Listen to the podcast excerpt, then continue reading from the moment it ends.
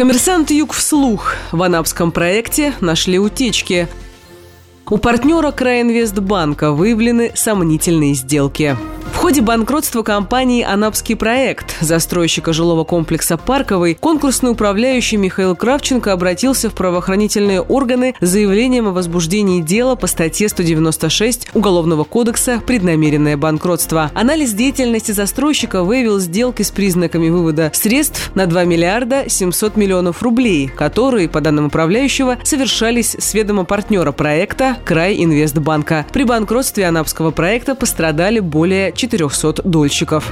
Конкурсный управляющий компании «Анапский проект» Михаил Кравченко направил заявление в прокуратуру и МВД по региону с требованием возбудить уголовное дело по факту преднамеренного банкротства компании, выступавшей застройщиком ЖК «Парковый» в городе-курорте Анапа. Строительство жилого комплекса остановилось в 2015 году. Средства в проект вложили более 400 семей. В настоящее время полиция расследует дело о мошенничестве. Обвинения по части 4 статьи 159 Уголовного Уголовного кодекса предъявлено директору компании «Анапский проект» Юрию Ганочке, находится под домашним арестом, и другим лицам. По версии следствия, застройщик привлекал средства граждан, хотя права на все площади в ЖК уже были переданы инвесторам-юрлицам. По мнению Михаила Кравченко, ситуация в проекте, помимо мошенничества, имеет признаки преднамеренного банкротства. В его отчете, опубликованном единым федеральным ресурсом сведений о банкротстве, сообщается, что девелоперский проект в Анапе инициирован принадлежавшим бывшим администрации края Крайинвестбанком с участием подконтрольных банку структур. Одна из них, компания «Кубанская управляющая компания», занимавшаяся управлением паевыми фондами, созданными банком, стала учредителем компании «Анапский проект». Директор Кубанской управляющей компании Сергей Медведев пояснил конкурсному управляющему, что после изменений законодательства Центробанк обязал Крайинвестбанк избавиться от облигаций, которыми тот владел не напрямую, а через паи фондов. Банком было принято решение заменить заменить облигации на имущественные права в проектах строительства жилья на побережье. Ценные бумаги были проданы, часть средств пошла на заключение инвест-договоров с застройщиками, в том числе с Анапским проектом, который начал строить объект в Анапе, сообщил Сергей Медведев. Как считает Михаил Кравченко, в ходе строительства путем прогона через счета Анапского проекта крупных сумм была создана фиктивная задолженность, что привело к банкротству застройщика. Всего управляющий выявил 278 сомнительных сделок на 2 миллиарда миллиарда 700 миллионов рублей. В частности, анапский проект приобретал ценные бумаги, каждая сделка оценивалась в десятки миллионов рублей и предоставлял крупные займы. Компания «Контакт» получила от застройщика 200 миллионов рублей, «Агроинвест» – 320 миллионов рублей и другие. Ни один из займов не возвращен. По мнению управляющего, сделки совершались с целью вывода оборотных средств. В отделе по связям с общественностью Краинвестбанка не стали комментировать ситуацию в проекте ЖК «Парковый», ограничившись указанием на то, что в 2013-2014 годах банк выступал кредитором ряда строительных компаний. Выданные суды не возвращены и признаны проблемными. Сведения о них предоставлены агентству по страхованию вкладов и Центробанком. Банком ведется работа по возврату задолженности, сообщили в банке. Отметим, что в декабре 2015 года Центробанк инициировал санацию Краинвестбанка. Спустя год новым владельцем 99% акций банка стала компания РНКБ Банк. Крым. Возникшие проблемы Краинвестбанк и его руководство объясняло включением банка в санкционный список Минфина США. По мнению старшего юриста адвокатского бюро «Юг» Сергея Радченко, сделки с паями и облигациями, с которых начинался проект ЖК «Парковый», законны. Нарушение закона в другом. Краинвестбанк, по данным отчета конкурсного управляющего, через посредников контролировал анапский проект, который продавал квартиры в еще не построенных домах дольщикам и инвесторам. Полученные деньги выводились на подконтрольные компании, из-за чего застройщик обанкротился, пояснил юрист. Эксперт считает, что конкурсный управляющий вправе оспаривать в суде все 278 указанных в отчете сделок как мнимые, либо совершенные на нерыночных условиях, либо во вред кредиторам, чтобы вернуть в конкурсную массу деньги, уплаченные анапским проектом по этим сделкам.